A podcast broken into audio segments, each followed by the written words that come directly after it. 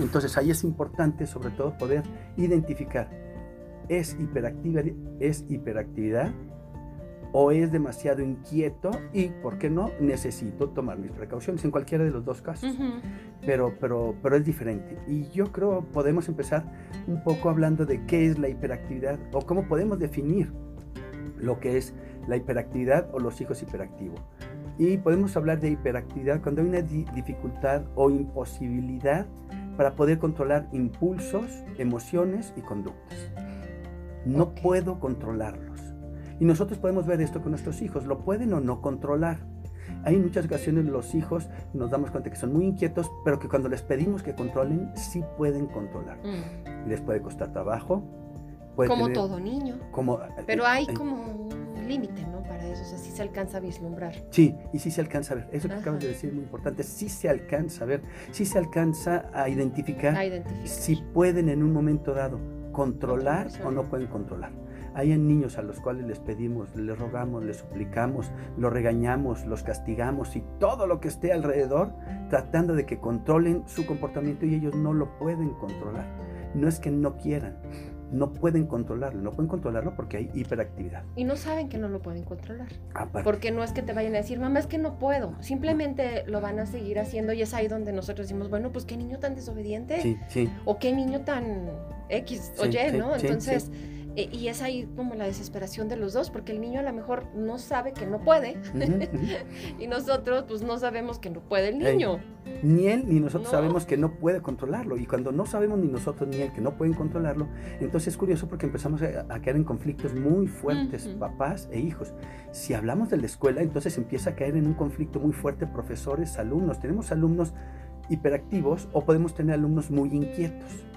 Cuando nosotros logramos identificar inquietud, eh, hiperactividad, entonces llevamos ya un paso adelante, un paso muy fuerte adelante, porque entonces es diferente la manera de actuar con uno y con otro. Lo que vamos a hacer es diferente, lo que vamos a establecer o implementar es totalmente diferente, sea en el, en el hogar, sea en la casa, sea en el deporte, sea en cualquier tipo de, de institución donde estemos, pero va a ser diferente, porque entonces se va a lograr tener cierto control de ayuda hacia el chico que es inquieto, no mm. forzosamente hiperactivo, inquieto.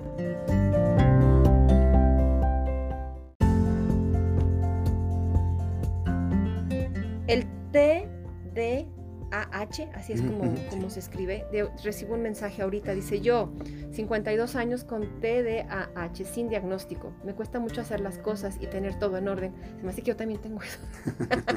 Mi hija se diagnosticó a los 10 años, ahora ya va a maestría, todos los niños inquietos deben ser revisados con la ciencia en la mano. Sí, eso es muy importante, muy importante. No, no tratar de diagnosticar nosotros en casa, sino que sea la ciencia. Y entonces es el momento dado, es el neurólogo junto con el psicólogo, puede ser también junto con el psiquiatra, este, y con el psicopedagogo, porque todos ellos hacen un equipo interdisciplinario que va a ayudar a la persona, primero con su diagnóstico, y luego ya que se tiene el diagnóstico, entonces ya se le puede ayudar a él y a la familia, porque es importante. En muchas ocasiones se cree que este es un trastorno o una problemática solamente la persona que lo padece. No, es de la persona que lo padece, me queda muy claro, él es el que lo vive. Pero, pero, pero aparte... Eh, lo, transmite, lo lleva un poco a todo lo que es su entorno y esto es normal. En la casa donde vive con sus papás, pues es normal que deban modificar muchos aspectos que tienen que ver con la rutina de casa, puesto que hay que ayudar a este chico o esta chica a que, salgan adelante, ¿no? Este, y dijiste algo que es muy interesante, y entonces Fíjate, el, diagnóstico sirve para poder identificar cuatro aspectos que a mi gusto son muy importantes. El primero es si es TDA, nada más, trastorno de déficit de atención. O si es TDAH, si es trastorno de déficit de atención con hiperactividad. Mm. Si es hiperactividad sin trastorno de atención. O si simple y sencillamente es inquieto. Entonces, fíjate, desde ahí empezamos hay que, o, sea, un buen diagnóstico, como lo dice esta persona, nos va a identificar si eh, cuál de estas cuatro posibilidades u otras que pueden haber, pero hablando de estas cuatro, cuál de estas cuatro que Yo no sabía que había tantas. Yo pensé que nada más era dos con y sin hiperactividad. No, suele, suele, y hasta suele confundirse mucho entre estas cuatro. Si nosotros logramos identificar entre estas cuatro qué es lo que está viviendo la persona, entonces la manera de apoyar, de ayudar será muy directa, porque entonces las estrategias que se implementen serán de acuerdo a cualquiera de estas cuatro posibilidades. TDA, TDAH, este, hiperactividad solamente, o inquietud. Y tienen solución todas ellas. Todas tienen solución, todas tienen tratamiento, muchas de ellas tendrán solución y de aquí en adelante caminará como si nada y otras necesitarán tratamiento. Por ejemplo, el TDAH sí necesitará un seguimiento a lo mejor durante toda la vida porque no se quita. Sin embargo, el, el, trastorno de déficit de atención con hiperactividad. Sin embargo, sí se puede llevar un seguimiento muy estricto y salir adelante. Por ejemplo, yo conozco dos chicos, bueno, ya no son chicos, dos personas con, con, TDAH que recibieron un tratamiento adecuado y también terminaron los dos su carrera y los dos ya terminaron una maestría y uno de ellos ya está casado este, tiene a, sus hijos. Y son responsables. Y son responsables. llevan una vida tranquila, con, atención a lo que están haciendo. Pero esto no es nuevo, Memo. No. O sea, ahorita este término de hiperactividad y este término de, de, déficit de atención y todo eso, pues lo hemos escuchado como de unos años para acá. Sí. Pero ahorita, no, no es broma y lo digo en serio, yo sí creo que sí tengo un trastorno de déficit de atención, porque de verdad estoy haciendo una cosa y termino haciendo otra, y, y, muchos, somos, eh, muchos somos así. No es que, pues, no es algo malo, o sea, eso nos da, nos abre la posibilidad de hacer muchas cosas, sin embargo, pues no concretar muchas veces, ¿no? Entonces, me da mucho gusto que puedas tú traer este tema porque yo sé que también hay muchos adultos, ahorita hablamos de niños, pero muchos adultos que a veces tenemos tantas cosas por hacer y que nomás no podemos acabar y, y entonces viene un síndrome que se llama procrastinación mm. y que todo lo dejamos para el rato porque nos encanta agarrar una cosa y otra y otra y otra.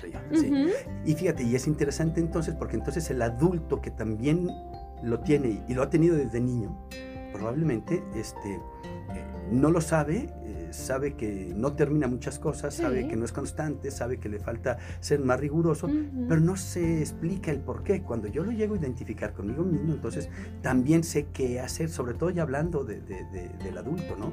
En donde en un momento dado, ese adulto, con una buena asesoría y una buena fuerza de voluntad, puede ir creciendo y puede ir saliendo adelante ante esta situación.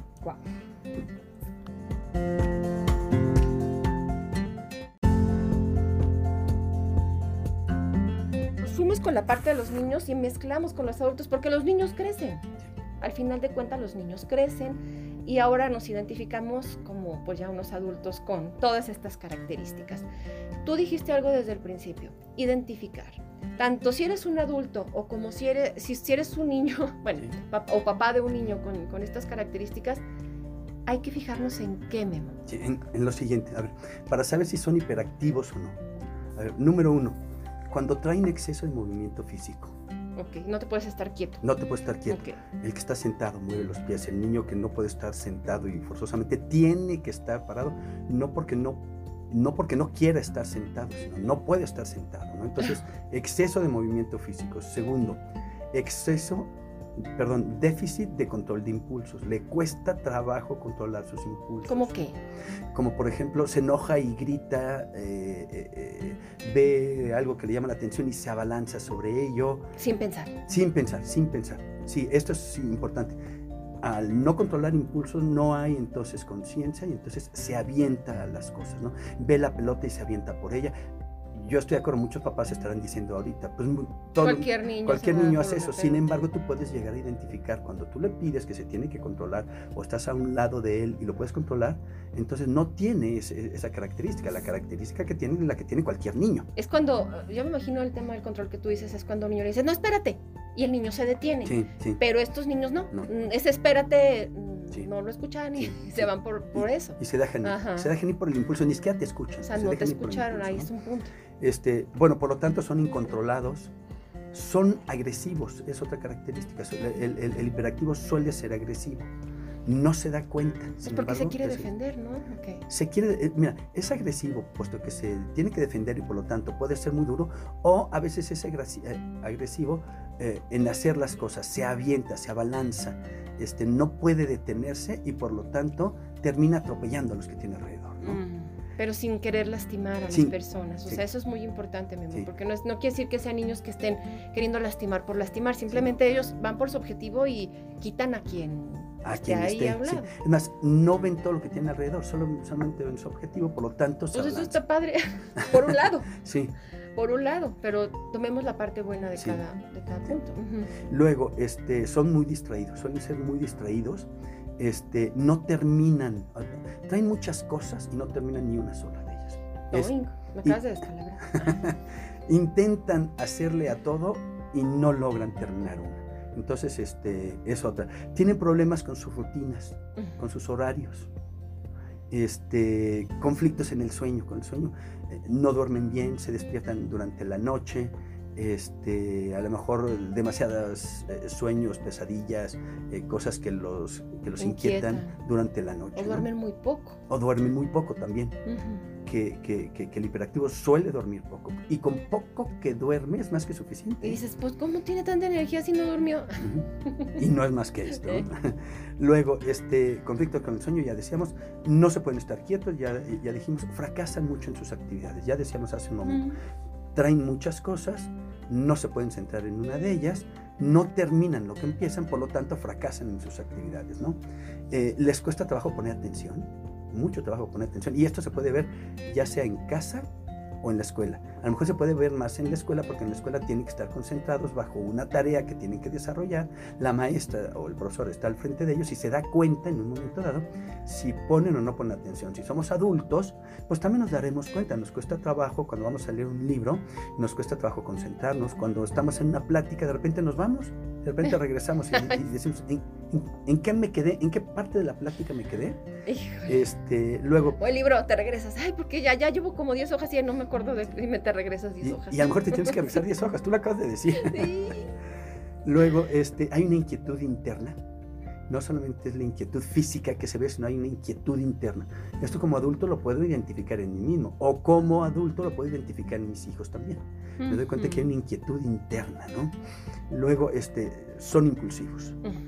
Todas estas son características del que es hiperactivo, que es diferente al que es inquieto, porque el que es inquieto doy tres o cuatro características, porque creo que ya pudiendo identificar esto sabremos si es inquieto o no.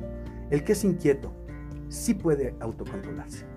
Es un punto importante. Sí se puede autocontrolar. Segundo, suele terminar actividades, suele actividad, terminar tareas. Si es en la tarde, está haciendo sus tareas, termina sus tareas. El que es hiperactivo le cuesta trabajo o no termina sus tareas. Aunque mamá esté al lado de él, le esté insistiendo y se esté peleando con él toda la tarde. No suelen ser agresivos.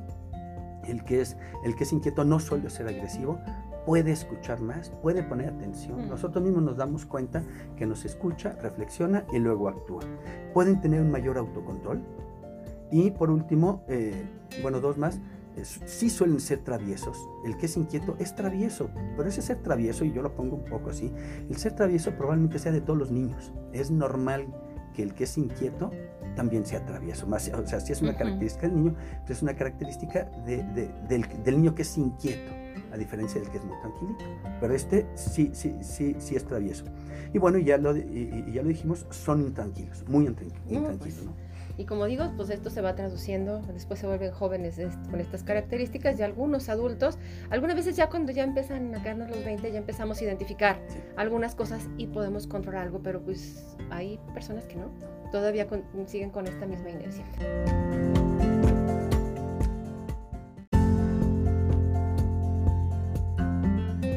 Bueno, ¿qué hacer? ¿Qué hacer, Memo? Ya identificamos, ya a lo mejor ya pudimos vislumbrar si nuestro hijo es inquieto, es hiperactivo, ahora qué hacer con estos pequeños o con nosotros mismos. ¿Qué tenemos que hacer? A ver, traigo una lista de cosas que, se pueden hacer. Primero, darle actividades y que las termine. O nosotros, si somos nosotros, programar actividades, pero terminarlas. Ponernos la meta. Desde el inicio hasta el final.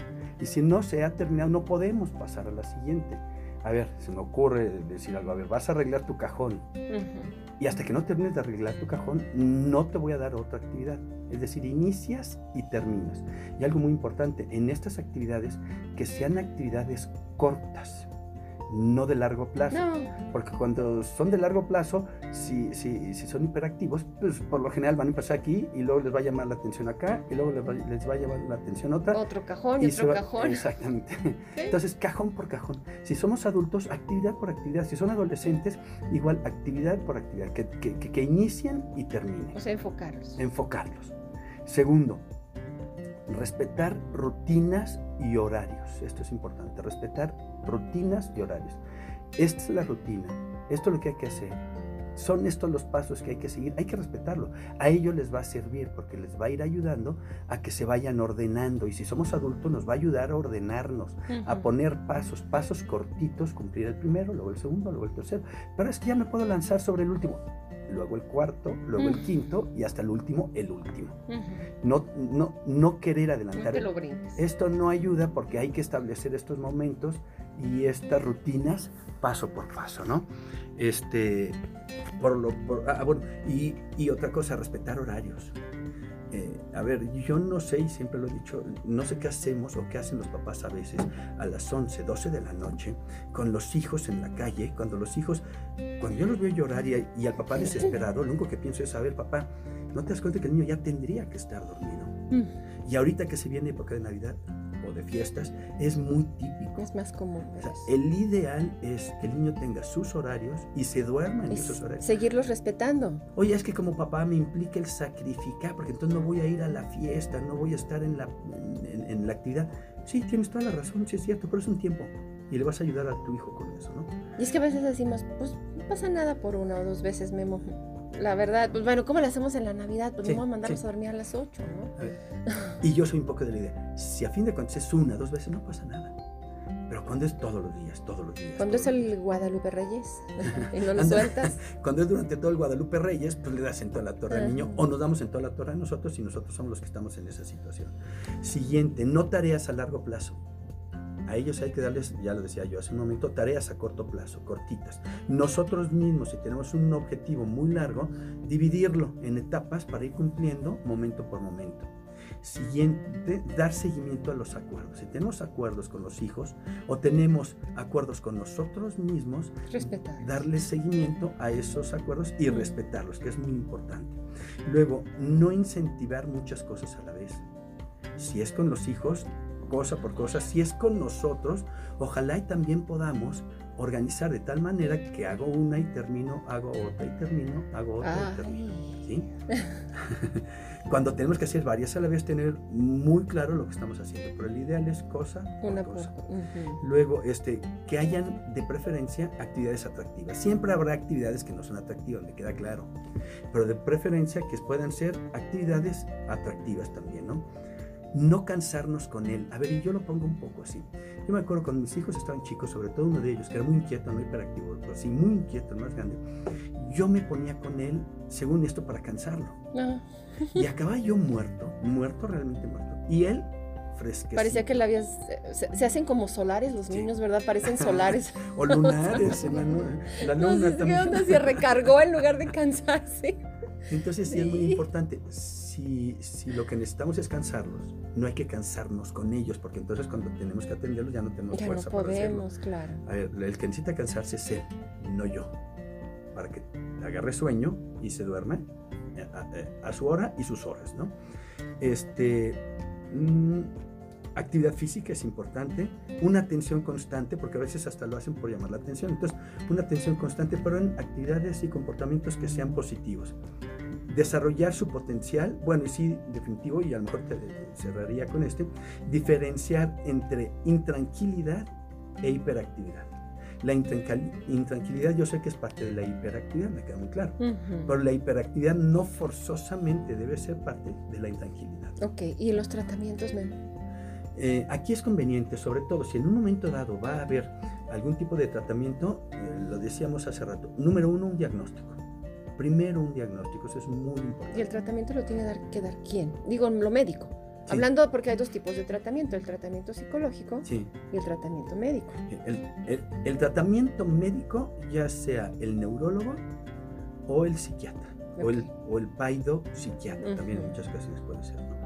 Este, y el tratamiento psicológico, eh, yo soy un poco de la idea, una, una, carrera que se puede enfocar muy bien a esto, son varias otras, pero una es, es el psicopedagogo.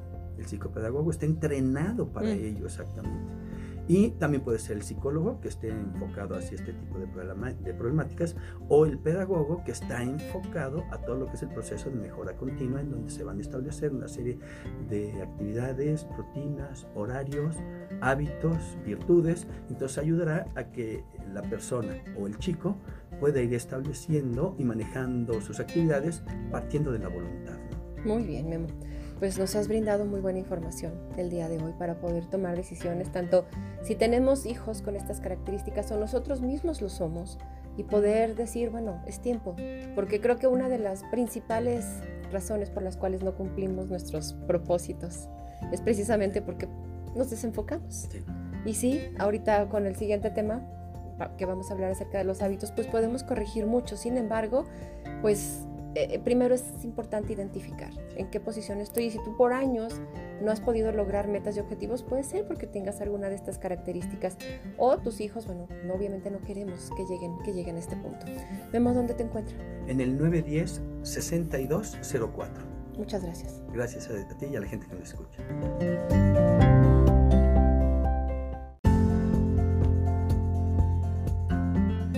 Me lo van a solicitar al ratito. A ver, repíteme. Los arianos, el tono gris, marrón y negro, en la vestimenta y en los accesorios para la fiesta.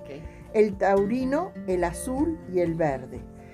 El geminiano, el bordó y el... ¿Cuál es ese? Borra de vino. Ah, color vino. Color vino. Y el morado. Los cancerianos, el blanco y el rosado. Los leoninos, el blanco y el plateado Virgo el dorado y amarillo, eh, Libra el gris, el blanco, plateado, los escorpianos el amarillo y el verde oscuro, color dólar, el sagitariano mm, verde y marrón, los capricornianos el rojo y dorado, los acuarianos color morado y plateado. Y por último los piscianos el verde claro y el eh, azul cielo. Excelente. Pues aquí Ana María, si no alcanzaste a anotar, ah, pues mándanos un mensajito y te decimos. ¿Dónde te encontramos, Ana María? Con mucho gusto en el 449-265-9188. 265-9188, el teléfono donde puedes encontrar a Ana María Bordino. Si te quedaste con dudas, pues mándale un mensajito. Y también lo que puedes hacer es eh, apuntarte. ¿Ya no tienes cursos? ¿Ya, no vas a tener? Ya he terminado, ¿Ya los viste todos? Ya ahora estamos para celebrar y festejar y bueno, y les deseo a todos felices fiestas, eh, feliz año nuevo y, estaremos este, en contacto primero El próximo año.